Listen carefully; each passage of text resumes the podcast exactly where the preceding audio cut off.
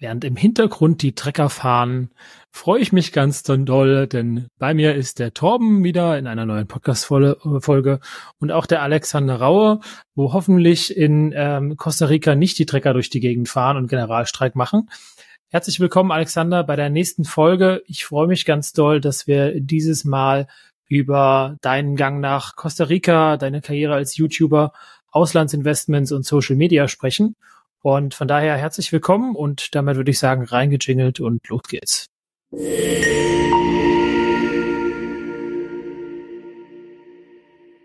Dieser Podcast wird unterstützt von ohnemakler.net. Immobilien verkaufen und vermieten ohne Makler. Mit ohne Makler kannst du deine Verkaufs- oder Vermietungsanzeigen mit nur einer Anzeige auf allen großen Immobilienportalen automatisch online schalten.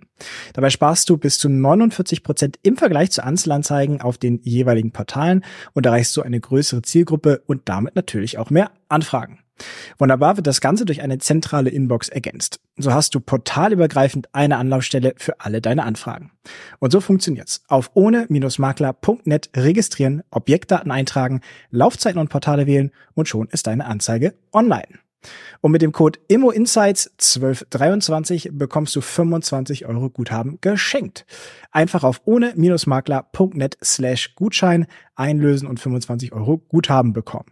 Alle Details und den Link findest du in den Shownotes und in unserem Linktree.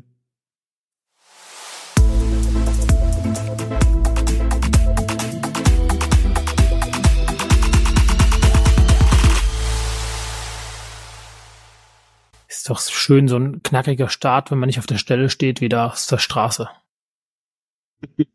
Also ehrlicherweise, ähm, doch, hier waren auch Trecker rum, da wir mitten auf dem Land in der Pampa wohnen, auch in Costa Rica, weil ich meine Ruhe brauche. Aber hier haben natürlich die Dinge einen ganz anderen Hintergrund. Die sind hier am Arbeiten und nicht am Protestieren wie gerade in Deutschland. Ja, äh, kommen wir auch, ich glaube, diese Folge wird äh, für uns auch, Martin, mal ein bisschen was anderes, weil wir uns ein bisschen von dem Thema äh, Immobilien entfernen und mal äh, über dich äh, als Person, Alexander, und deine Strategie, alles, was quasi dafür sorgt, dass du auch Immobilien kaufen kannst. Äh, darüber haben wir ja in der ersten Folge schon gesprochen, mal ein bisschen reden wollen. Du bist äh, ja auch äh, durchaus äh, wirst teilweise auch kontrovers wahrgenommen in den sozialen Medien aus verschiedenen Gründen. Äh, und das Thema ist in der Regel auch immer irgendwie immobilienrelevant. Deswegen wollen wir das äh, heute auch noch mal hier in dem zweiten Teil heute besprechen. Aber erstmal, äh, also das Warum brauchst du mir nicht erzählen, aber wie kam es dazu, dass du nach Costa Rica gezogen bist?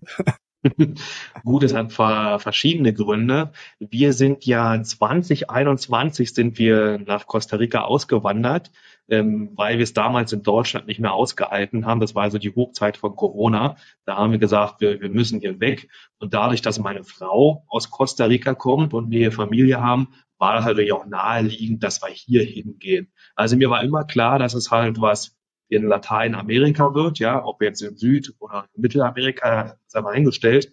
Aber klar, wenn man halt hier Familie hat, schon so einen Zirkel hat, dann ist man natürlich hier direkt ganz anders aufgenommen, als wenn man so komplett ins Blaue reingeht. Deswegen war Costa Rica für uns erste Wahl und Costa Rica hat natürlich auch an sich viele Vorteile. Also das ist ja das am weitesten entwickelte Land in Lateinamerika, ähm, sowohl was ähm, Technologie, Infrastruktur, Gesundheit, Lebensstandard angeht und natürlich auch, was ich bisher in meinem Leben gesehen habe, das grünste Land, ja, also wunderschöne Natur, wunderschöne Tierwelt, ähm, fantastisch. Aber klar, natürlich auch das teuerste Land, was es hier halt gibt. Das kommt natürlich auch mal mitten hinterher. Ähm, aber trotzdem, hier ist es so schön zu leben. Hier gefällt es uns so wunderbar, dass wir gesagt haben, hier lassen wir uns nieder, hier wollen wir bleiben und äh, versuchen so ein bisschen, ähm, ja auch Rosinenpicken zu machen. Ne? Weil wir haben jetzt ja auch eine Weltreise gemacht, verschiedene Länder gesehen, geguckt, was uns am besten gefällt. Und Costa Rica ist wirklich für uns mit einer der Top-Destinationen auf der ganzen Welt. Ja, da komme ich direkt mal zum ersten Thema. Also wenn man das mal so guckt, dann erntet das natürlich auch öfter mal äh, Kritik äh, im Netz. Äh, Stichwort, äh, da will jemand, ist jemand abgehauen, ne, nimmt die ganzen äh, Steuervorteile äh, oder die ganzen Vorteile aus Deutschland mit, aber muss keine Steuern zahlen, ne? Äh, und äh, ja, verrät so ein bisschen das Vaterland. Was sagst du denn dazu, Alex? Ja, das ist wirklich ein Vorwurf, den ich vereinzelt mal bekomme, auch auf meinem YouTube-Kanal, weil ich ja einen sehr politischen YouTube-Kanal habe und mich sehr für Deutschland einsetze, ähm, dass es unserem Land wieder besser geht. Aber gleichzeitig sehen die Leute, dass ich halt in Costa Rica sitze und das verstehen einige nicht. Die können nicht verstehen, dass man zwar im Ausland wohnt, aber trotzdem sein Vaterland liebt. Und ich meine, ich bin in Deutschland aufgewachsen, meine Familie ist noch da, meine ganzen Familien sind ja auch da. Und natürlich liebe ich mein Land und ich bin Patriot. Aber ich muss doch, um mein Land zu lieben, nicht auch dort leben und vor allen Dingen dort Steuern zahlen, wo ich weiß, wie diese ganzen Steuern missbraucht werden. Also wenn ich sehe, was ja unsere Regierung mit den ganzen Steuergeldern macht, dann sage ich, nee, dafür stelle ich mein Geld nicht zur Verfügung. Und deswegen ähm, bin ich hier ganz froh in Costa Rica und versuche, auch wenn ich jetzt hier weit weg von Deutschland bin, trotzdem meinem Land zu helfen. Und das mache ich ja immer mit dem YouTube-Kanal, indem ich Aufklärungsarbeit leiste, indem ich dafür sorge, dass die Menschen mobilisiert werden, jetzt auch wie bei den, wie bei den Protesten, die wir gerade haben. Ich versuche wirklich den Leuten zu zeigen, was in unserem Land abgeht, ja, und wie sie das Land verbessern können. Und das können wir ja dank dem Internet von überall aus in der Welt machen. Ja, und deswegen, nur weil ich jetzt im Ausland bin, heißt das nicht, dass mir mein Land irgendwie egal ist. Ganz im Gegenteil, ich kämpfe trotzdem dafür und dank des Internets geht es ja auch sehr gut und das werden wir auch weiterhin so machen. Wie ist es denn generell gekommen? Jetzt sind wir schon bei deinem äh, bei dem YouTube-Thema. Du hast ja angefangen, YouTube quasi on top auf das auf deinen Blog dazu äh, wie kam es denn, dass du dich jetzt von rein Immobilien-Content äh, entfernt hast und eher auf einem äh, ja politischen, ökonomischen, äh, ich kann auch, glaube ich, sagen, eher den populistischeren Themen äh, zugewendet hast? Ja, also du hast recht, meinen YouTube-Kanal habe ich 2019 so richtig begonnen. Gegründet war der zwar 2018 schon, aber da waren nur so ein paar private Videos drauf. Ähm, 2019 habe ich damit angefangen und ja eigentlich nur Immobilien-Content gemacht. Deswegen heißt der Kanal ja auch Vermieter-Tagebuch, weil ich dort mein Leben als Vermieter und als Investor beschrieben habe, was mit meiner Immobilie passiert, was mit mir als Vermieter passiert, Probleme, Tipps und Tricks. So ist das Ganze ja entstanden und das ging auch bis 20, bis Anfang 21 ging das halt wirklich nur über Immobilien. Aber nachdem es natürlich dann in Deutschland immer mehr Probleme gab, auch was die politischen Entscheidungen gab, auch vor allem für uns Immobilieninvestoren, ja, wo es angefangen hat mit den, mit den Zinsen, ja, mit, ähm, mit Inflation, wo auch die ersten Enteignungsgedanken aufkamen, gerade weil wir ja auch den Ampelregierung hatten, die ja dann mehr sozialistisch eingestellt sind als andere Parteien. Da haben wir ja auch als Immobilieninvestoren generell viele Probleme halt bekommen. Und dann habe ich öfter mal darüber berichtet und habe auch gemerkt, dass diese Themen viel besser in der Bevölkerung ankommen als jetzt nur die reinen Immobilienthemen. Weil Immobilien ist natürlich auch eine kleine Nische auf YouTube, wenn man so sagen, die Zielgruppe für Immobilienthemen ist nun mal sehr, sehr beschränkt. Also wenn ich mal ein gut laufendes Immobilienvideo hatte, dann hat das 15, vielleicht maximal 20.000 halt Aufrufe bekommen. Im Gegensatz halt zu Immobilien, äh, zu, zu Politikthemen, die ich jetzt mache, wo jedes Video mindestens direkt mit 100.000 startet, manche 200.000, 500.000 oder auch sogar Millionen Videos dabei sind, wo die Zielgruppe viel, viel größer ist.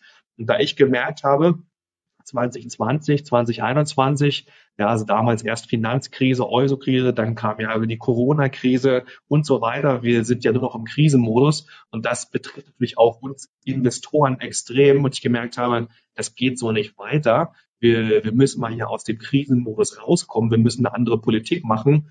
Habe ich es für mich als Aufgabe gesetzt, ähm, dort Aufklärungsarbeit zu leisten und die Leute zu mobilisieren, sich für eine andere Politik einzusetzen, und zwar für eine Politik, die wirklich unserem Land hilft und damit natürlich auch wieder uns auch als Investoren weiterhilft. Und so kam dann quasi der Schwenk, dass ich mich denn mehr in die Richtung bewegt habe und natürlich gleichzeitig kam auch hinzu, weil 2021, ich war jetzt noch September 21, war das, wo ich dann komplett gewechselt, gewechselt habe mit den, mit den Themen, wo ich komplett weg von Immobilienthema zu Politikthemen hinging, war ja auch das Land, äh, dass das Jahr wo es auch angefangen hat, mit den Immobilien schwieriger zu werden. Weil wir hatten ja Anfang 22 ganz klar diesen krassen Cut mit Inflation, gut, die war schon ein bisschen länger da, aber dann auch mit den Zinsanstiegen. Und die Zinsen sind ja dann so krass durch die Decke gegangen. Das haben ja alle Immobilieninvestoren gemerkt, dass die ganze, die ganze Immobilienbranche ist, hat ja komplett zerlegt. Die ganzen Makler sind, also viele Makler sind pleite gegangen, Bauentwickler sind pleite gegangen.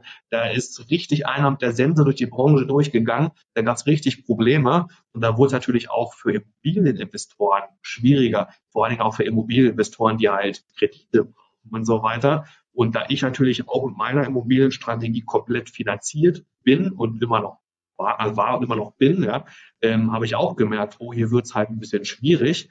Und ähm, das war natürlich auch ein Grund, warum ich dann ein bisschen auch meinen Fokus beim ähm, YouTube-Kanal gewechselt habe. Ich habe gemerkt, der Immobilienbereich wird immer schwieriger. Eventuell schmiert der Bereich auch komplett ab, wenn man sich die aktuelle Politik anschaut, gerade mit der Inflation und den Zinsen. Und deswegen habe ich dort auch meinen Fokus gewechselt in den politischen Bereich, wirtschaftlich-gesellschaftlichen Bereich, weil ich das auch als meinen Auftrag gesehen habe, meinen Beitrag zu leisten, ähm, unser Land voranzubringen und zu einem besseren Land zu machen. Was ist denn der YouTube-Kanal für dich? Ist das, also, ist es wirklich eine Plattform, wo du sagst, da hoffst du dir auch Verbesserungen, also für Deutschland, oder ist das ein Side-Projekt, wo du sagst, das bringt ganz, ganz nett ein paar Einnahmen, weil mit der Content halt einfach ankommt und äh, also was ist so die Stellung von dem YouTube-Kanal? Ja, also mehrere Sachen. Also erstmal, klar, mittlerweile bin ich ja Vollzeit-YouTuber. Ich habe ähm, als ich dann meinen Themenschwenk gemacht habe zum, zum Politikbereich, ähm, wurde das ja auch so intensiv, also weg von ein Video pro Woche für den Immobilienkanal hin zu aktuell zwei Videos pro Tag. Zwischenzeitlich waren das sogar mal drei Videos pro Tag. Also mittlerweile ist das wirklich mein Vollzeitberuf. Und es hat natürlich zwei Gründe. Der erste Grund ist ganz klar mein selber, mein eigener politischer Auftrag weil ich mich als Patriot sehe für unser Land. Ich möchte, dass es unserem Land besser geht und ich weiß, ich kann mit diesem Kanal eine ganze Menge bewirken. Erstens mal für die Aufklärung oder jetzt zum Beispiel auch, wo wir den Generalstreik in Deutschland haben, indem ich dort auch die Leute mobilisiere. Also ich habe meinen Auftrag, ähm, dafür zu sorgen, dass es unserem Land besser geht. Das ist der eine Bereich. Und klar, der zweite Bereich ist, das kann ich natürlich auch nur machen, mich so intensiv auf YouTube äh, betätigen, wenn ich damit auch Geld verdiene. Aber würde ich kein Geld verdienen, müsste ich ja irgendeinen anderen Beruf machen und könnte nicht zwei Videos pro Tag machen. Also das Geld verdienen spielt natürlich auch mit eine Rolle. Und ähm, da bin ich in der glücklichen Lage, dass man mit YouTube, wenn man es richtig macht, auch sehr, sehr viel Geld verdienen kann. Und das Geld hilft natürlich erstens, meinen eigenen Lebensstandard zu finanzieren, aber auch wieder dann in Immobilien zu investieren, weil ich sag mal, 70, 80 Prozent meines YouTube-Einkommens geht aktuell direkt wieder in mein Immobilienportfolio. Mhm. Das bringt mich direkt zum nächsten Thema. Ähm, Finanzierungsstrategie. Wir hatten das jetzt in der, in der ersten Folge schon ein bisschen angerissen. Ähm, deswegen hat sich jetzt, glaube ich, vielleicht sogar ein bisschen schon erledigt. Äh, aber ich weiß noch, du wurdest einmal äh, für deine kurzfristigen Finanzierungen stark kritisiert. Ähm, aber so wie ich das aus unserer letzten Folge verstehe, äh, habe ich oder investierst jetzt ja viel deiner Einnahmen aus, zum Beispiel YouTube, in die Reduzierung deiner deiner äh, Verbindlichkeiten, korrekt? Ja, das stimmt. Also als ich angefangen habe, 2016 mit Immobilien, habe ich ja alles auf fünf Jahre kurzfristig finanziert, ähm, weil ich einfach der Meinung war, erstens klar, es ist natürlich günstiger, fünf Jahre Zinsbindung als zehn. Zumindest war es damals so, jetzt ist es anders, aber das ist eine andere Geschichte. Äh, und das Zweite ist, ich wollte damals natürlich möglichst schnell refinanzieren können, um halt den gehobenen Wert der Immobilien halt nachbeleihen zu können, um dort den nächsten Turbo zu haben für die Immobilien. Und das hat auch ganz gut geklappt. Meine ersten Anschlussfinanzierung war dann 2021 oder sogar noch Ende 20. Da habe ich die ausverhandelt. Da habe ich sogar eine günstigere Anschlussfinanzierung bekommen, als ich vorher hatte. Vorher hatte ich Zinsen von 2,4 Prozent. Das war meine ersten, ersten Finanzierung. Und die konnte ich dann refinanzieren mit 0,9 Prozent. Also für meine ersten Immobilien, die ich Anschluss finanzieren musste, ist das super aufgegangen. Alles ist günstiger geworden. Ich konnte sogar nachbeleihen, habe zusätzliches Geld rausbekommen, zusätzliches Kapital mit niedrigen Zinsen. Aber klar, je weiter die Anschlussfinanzierungen in der Zukunft sind, ähm, desto schwieriger wird's. Also ich habe jetzt auch dieses Jahr ähm, das eine oder andere Objekt Anschluss finanzieren müssen, wo natürlich die Zinsen dann höher waren. Und das ist natürlich blöd. Aber im Endeffekt, wenn ich jetzt auf mein Portfolio schaue, allein was diese Anschlussfinanzierung angeht, einige sind günstiger geworden, andere sind teurer geworden. Das hebt sich irgendwo wieder auf in der Mitte. Und hinzu kommt ja auch, dass seitdem ja die Mieten auch gestiegen sind. Ja, in meinen letzten fünf Jahren habe ich in allen meinen, also fast all meinen Immobilien zwei, in manchen sogar drei Mieterhöhungen gemacht. Und allein diese Mieterhöhungen kompensieren ja jetzt schon die höheren Zinsen. Und wir haben ja auch eine, eine geringere Restdarlehenssumme, die wir anschlussfinanzieren. Also rein ökonomisch ist das kein Problem. Es ist natürlich fühlt sich blöd an, wenn die Kreditrate höher ist, ja, aber wenn gleichzeitig die Mieten auch höher sind, dann ist das jetzt keine gute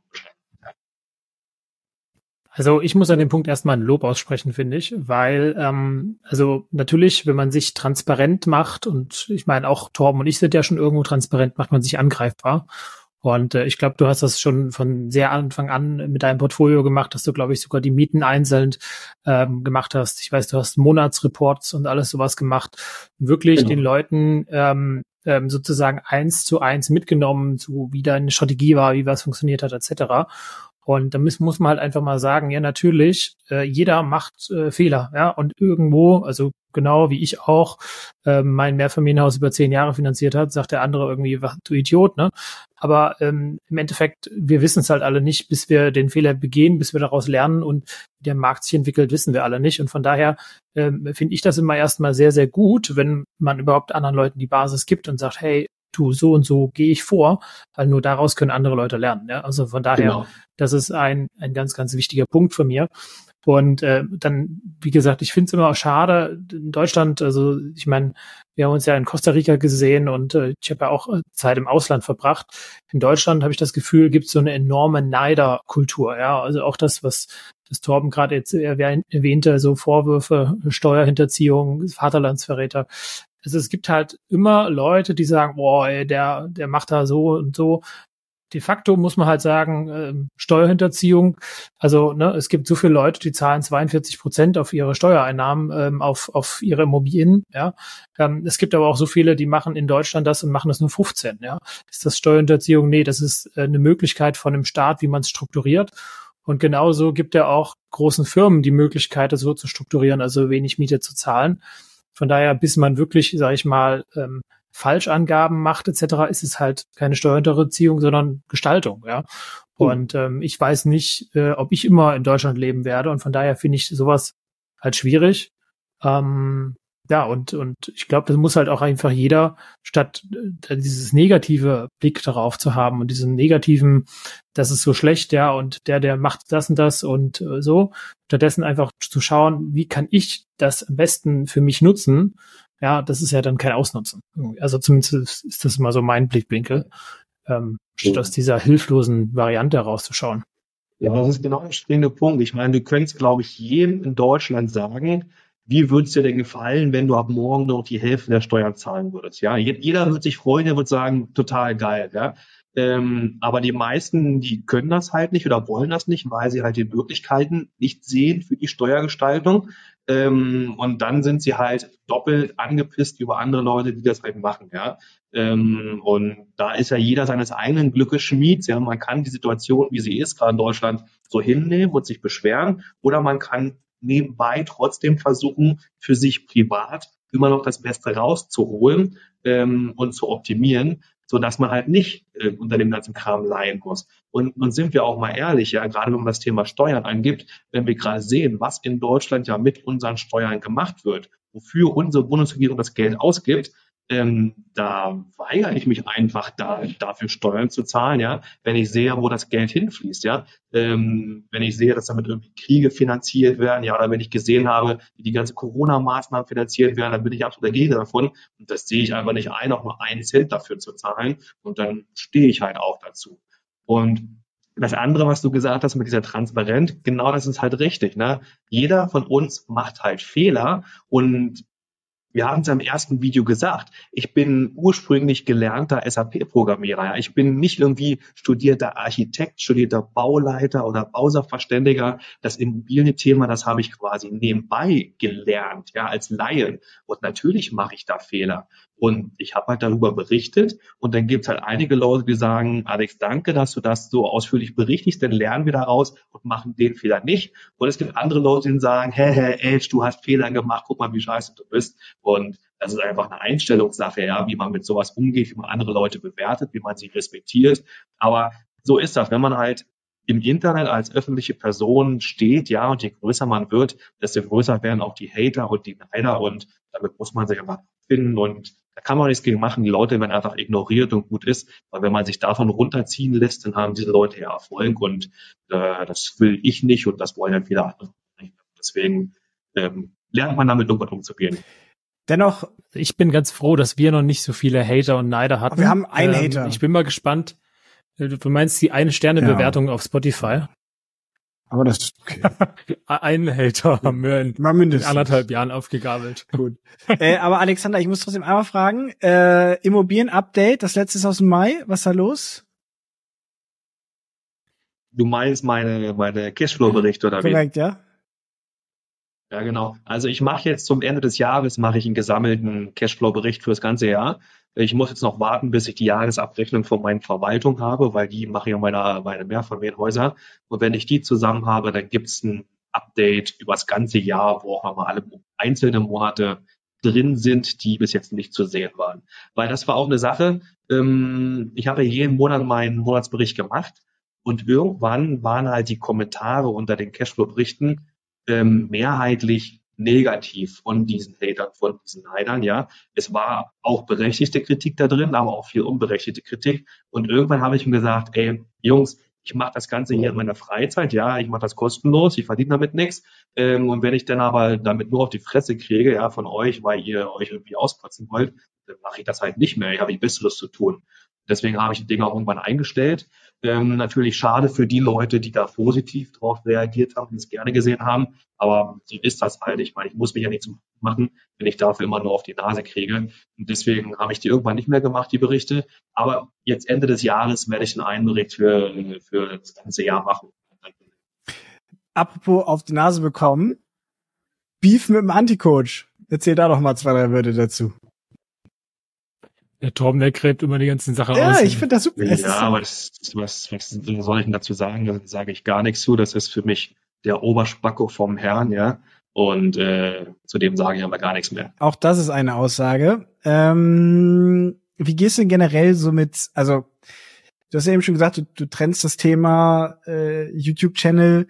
Wie gehst du denn generell so mit negativen, weil also wenn du sehr politisch orientierte Themen ansprichst, egal wie, das ist ja scheißegal, was für eine Haltung du hast, ähm, du ziehst zwangsläufig immer Negativität an. Und ich habe, das ist jetzt meine persönliche Empfindung, immer mehr Negativität als Positivität. Ähm, wie gehst du damit um und wie trennst du das auch von, also wo trennst du inhaltliche Kritik und einfach nur dummes Rumhaten, weil Leute nicht deiner Meinung sind? Ja, ähm, zwei Sachen dazu. Das erste ist, ähm, ja, die Videos, die ich jetzt mache, die haben natürlich zum großen Teil negative Konnotation. Das liegt aber einfach daran, weil das in unserer Gesellschaft einfach viel besser angenommen wird. Wenn ich ein Thema habe und ich mache das Thema einmal positiv und einmal negativ, ähm, zum Beispiel im, im Titel oder im Thumbnail, ähm, dann wird das negativ konnotierte Thema einfach zehnmal so oft angeklickt.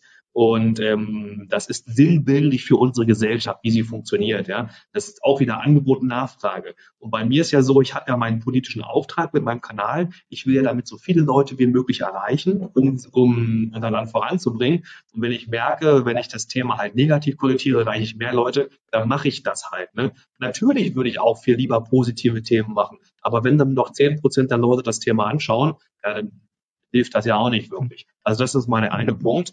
Und der zweite Punkt ist, nur wenn die Neg äh, nur weil die Videos dann negative Konnotation hat, heißt das ja nicht, dass ich selber auch komplett negativ bin. Ja, also es gibt Leute, die denken, ich mache den ganzen Tag diese negativen Videos und sitze dann in meinem Keller und weine vor mich hin und bin total unglücklich. Aber Das stimmt ja gar nicht. Ich meine, ich kann das ganz klar trennen. Ich kann auf der einen Seite über die schlimme Situation berichten, die wir in Deutschland haben, versuchen aufzurütteln, mit Nachdruck auch.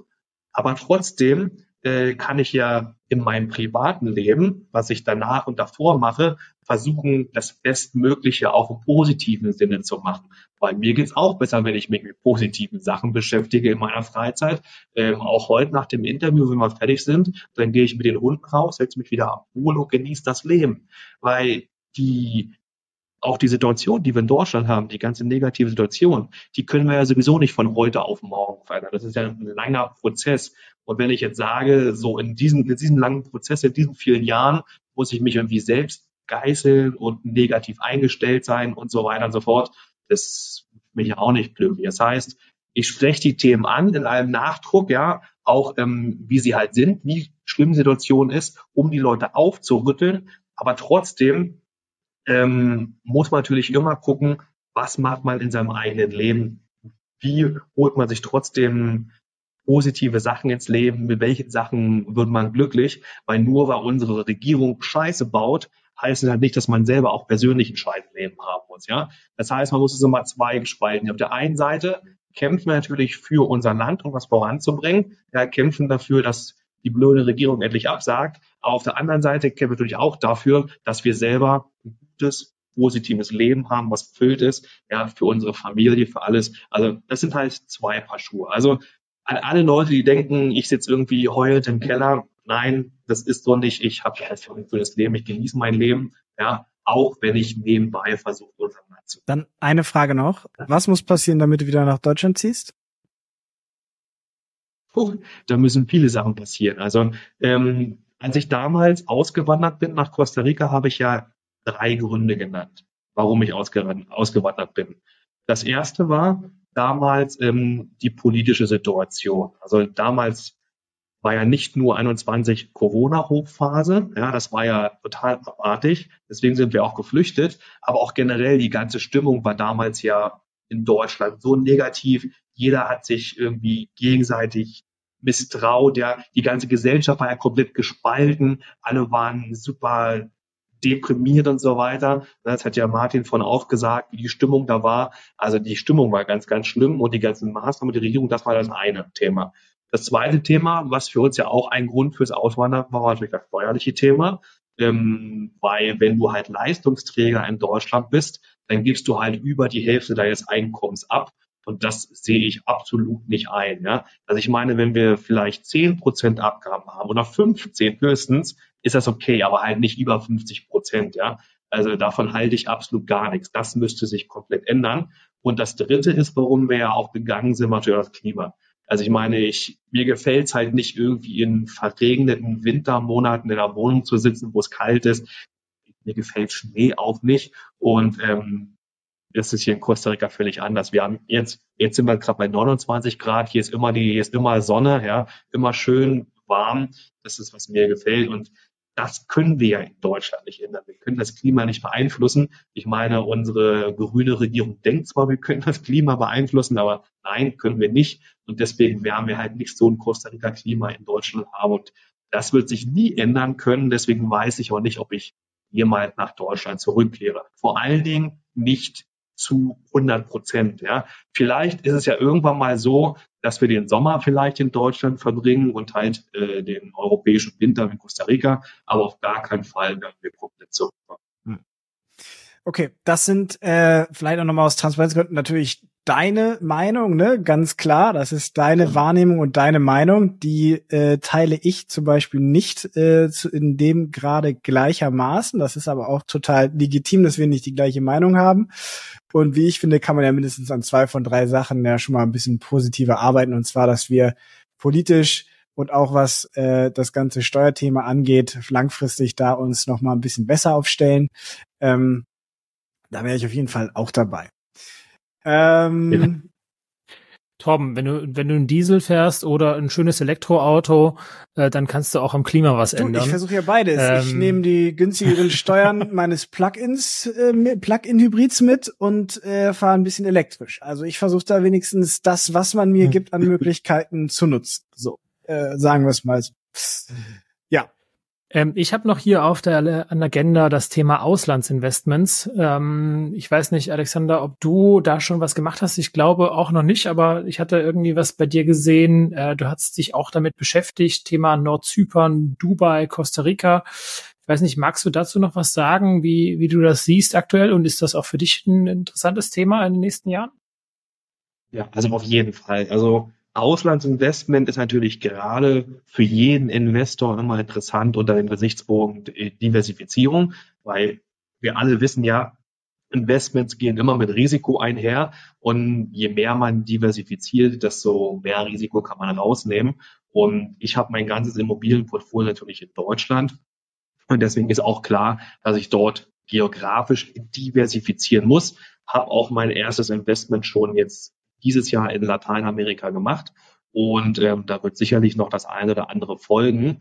Habe aber natürlich auch andere gute Freunde, Partner, Investoren, Kollegen, die auch in anderen Ländern investiert sind, ähm, wo ich sehr gut nachvollziehen kann.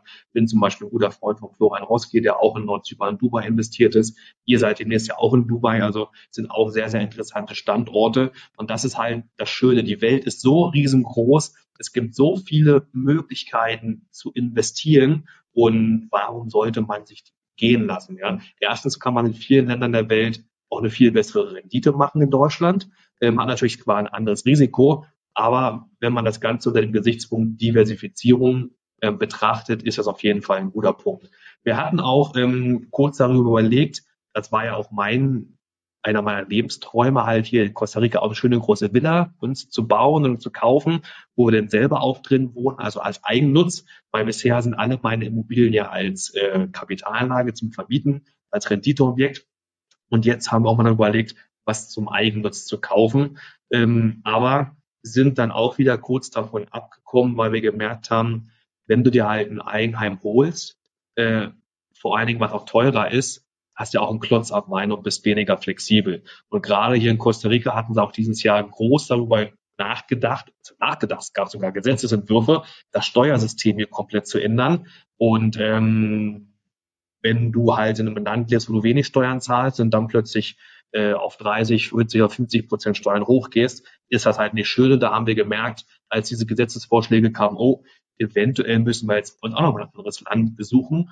Und wenn du jetzt aber ein riesengroßes Haustier hier gebaut hast oder gekauft hast, dann bist du ja wieder weniger flexibel. Und deswegen haben wir für uns privat entschieden, wir kaufen jetzt erstmal nichts zum Eigennutz, ja, keine schöne große Villa, ähm, weil wir damit unflexibel sind, sondern nehmen das Geld lieber zum Abzahlen der Kredite und wenn wir was kaufen im Ausland, erstmal weiterhin als Renditeobjekt, um damit Geld zu verdienen. Also das ist so der aktuelle Stand, wo wir uns bewegen. Und aktuell, wie gesagt, möchte ich mich eher darum erstmal kümmern, noch weiter mein Portfolio zu konsolidieren, da aufzuräumen, fertig zu sanieren, Kredite zu tilgen. Ähm, und wenn das dann durch ist, dann schauen wir mal weiter. Ja, also finde ich ganz, ganz spannendes Thema, auch immer wieder was, was ich mir anschaue. Ich denke mal, ich bin noch nicht an dem Standpunkt, aber tatsächlich hatte ich vor zwei, drei Jahren überlegt, irgendwie in Mexiko was einzukaufen. Da habe ich gemerkt, da brauche ich aber 40 Prozent AK oder so. Äh, seitdem sind die Preise um drei, das Dreifache gestiegen. Da habe ich mich dann wieder ein bisschen geärgert. Auch Thema Nordzypern, irgendwo am Strand was zu kaufen, super spannend. Dubai, äh, ja, auch, auch wieder eine Lage für sich, aber alles halt außerhalb des Euroraums raus und du sagst das richtig, ja. das äh, geht ja um die Diversifikation und ob man, sage ich mal, irgendwo Geld außerhalb des Euroraums schafft und ähm, ja, bleibt ein spannendes Thema. Ich weiß nicht, Torben, hast du dich schon mal damit beschäftigt grundsätzlich oder? Äh, ich denke mir, ich würde ganz gerne erstmal noch mal ein bisschen mehr Geld verdienen und dann überlege ich mir damit. Also ich, ich bin noch komplett in der Phase, wo es heißt, Kohle verdienen und Kohle absichern kommt später. Ja, das ist genau der wichtige Punkt. Das sind die zwei Phasen vom Investor. Ne? Erstmal Immobilienportfolio oder Investmentportfolio aufbauen und erst später kommt er das Ganze konsolidieren.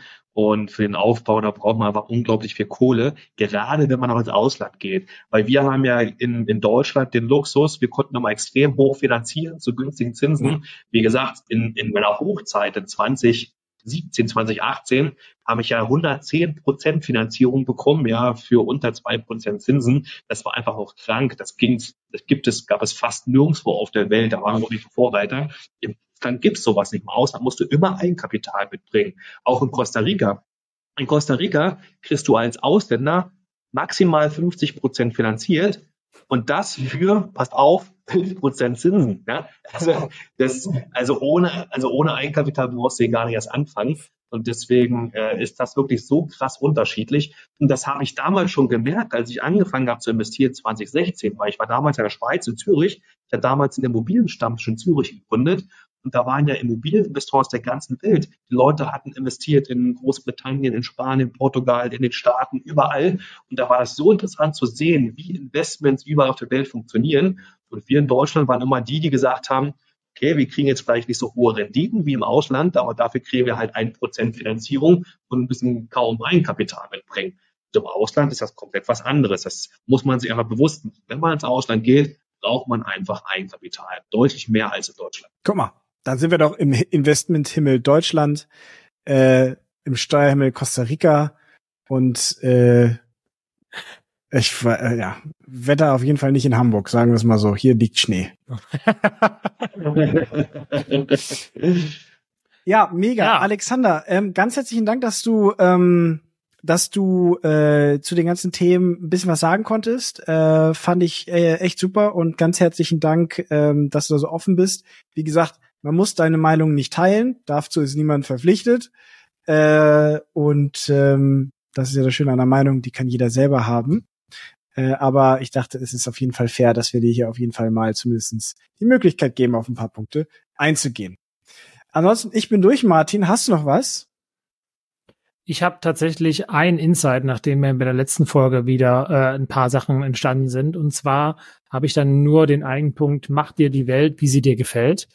Ja, ähm, also das ist, glaube ich, ein Punkt, den du definitiv zu 100 Prozent vertrittst. Ja, egal, ob du jetzt dir im Anfang deines Studiums gesagt hast, du willst einen Porsche und dann, dass du aufgebaut hast, dass du einen Porsche gekriegt hast, bevor du 30 Jahre warst oder dann weitergemacht hast mit Immobilieninvestments, äh, dann über über YouTube gegangen bist und äh, über die Zeit in Deutschland und dann wieder zurück äh, beziehungsweise dann nach Costa Rica äh, du, du, ich glaube, nimmst die Sache mal wahr und dann entscheidest du dich für einen Weg, der dir am besten gefällt. Und ich glaube, das ist ein ganz, ganz großer Punkt, den sich viele Leute mitnehmen können, die ja auf, ein, auf der Standpunkt oder auf ihrem einen, einen Standpunkt sitzen und sich da nicht wirklich bewegen und dann lieber beschweren. Und von daher genau, das ist das auch das ein ist ganz, ein ganz, ganz, ganz wichtiger Punkt, den, den du da anspringst, weil die meisten Leute kennen, sind halt in ihrer kleinen Blase, kommen da nie raus, ja, und ähm, das ist wirklich sehr schade. Damit sehen sie gar nicht die ganzen Möglichkeiten, die uns unsere Welt bietet. Und das haben wir jetzt halt vor allem nochmal ganz krass aufgemerkt mit unserer Weltreise. Wir sind ja letztes Jahr auch, äh, dieses Jahr, nee, letztes Jahr 23 unterwegs gewesen, ähm, haben in neun Monaten neun Länder uns angeschaut, sind in Asien, Europa und Lateinamerika unterwegs gewesen. Und das gibt so viele interessante Flecken auf der Welt, so viele interessante Lebensweisen auch. Und ähm, wenn man sich die ganzen Sachen mal anschaut, man muss ja nicht alles genauso machen, aber man kann sich überall die Rosinen rauspicken und sagt, aus dem Land hat mir das am besten gefallen, ja, da das. Oder aus den ganzen Asset-Klassen gefällt mir die am besten. Das ist genau der springende Punkt, ja, dass man sich einfach die, die ganzen Sachen mal anschauen soll. Man muss ja nicht alles machen, man muss nicht alles mögen, aber je mehr man sich anschaut, desto mehr merkt man auch, was einem am besten gefällt und was am besten funktioniert. Und deswegen ist mein Appell auch an die Leute auch immer, schaut euch alles immer gerne an, ja, beschäftigt euch mit dem Themen und am Ende macht das, was euch am besten gefällt und kommt auf eurer Blase raus. Ihr, ihr kennt ja sicherlich diesen Spruch, ne, der wird mir auch oft vorgeworfen, äh, Schuster, bleib bei deinen Leisten. Und dieser Spruch ist so scheiße, der ist so asozial. Ich meine, wäre ich bei meinen Leisten geblieben, dann wäre ich heute noch SAP-Programmierer und würde beim Angestelltenverhältnis sitzen. Ja? Ich hätte nie angefangen, in Immobilien zu investieren. Ich hätte nie angefangen, Blog zu schreiben, YouTube zu machen. Also das ist so, das ist wirklich so ein Spruch für Leute, um die Leute klein zu halten. Und das ist schade. Die Leute sollten einfach verschiedene Sachen ausprobieren und natürlich hat man nicht mit jedem Erfolg. Natürlich fällt man auch zwischendurch mal auf die Nase, macht Fehler. Das gehört ganz normal dazu. Aber je mehr Sachen man ausprobiert, desto mehr besteht die Möglichkeit, dass man das Leben findet, was einem gefällt und wo man glücklich ist. Deswegen probiert die Sachen aus, fallt auch auf die Nase, lernt daraus, ähm, kommt aus der Blase raus und ähm, macht euch das Leben so, wie ihr es gerne haben wollt. Damit gibt es keine besseren Worte, als zu sagen, herzlichen Dank, Alexander, lieben Dank, Martin. Tschö. Mit Ö. Genau. Wenn ihr den Alexander erreichen wollt, ihr wisst, äh, YouTube für Mietertagebuch oder Instagram Alexander Raue oder für Mietertagebuch.com. Und ansonsten wisst ihr, wenn ihr euch die Folge gefallen hat, lasst uns ein paar Sterne da, teilt die Folge oder gibt uns irgendein anderes Feedback. Wir freuen uns auf euch. Besonders auf Instagram. Tschüss. Dankeschön. Tschüss. Danke, ciao.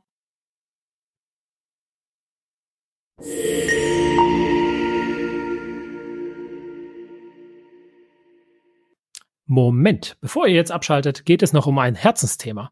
Derek, der Immobilienclub. Aus den letzten Folgen gibt es drei Mega-Insights. Diese sind Netzwerk, Wissensaufbau und Erfahrungsaustausch.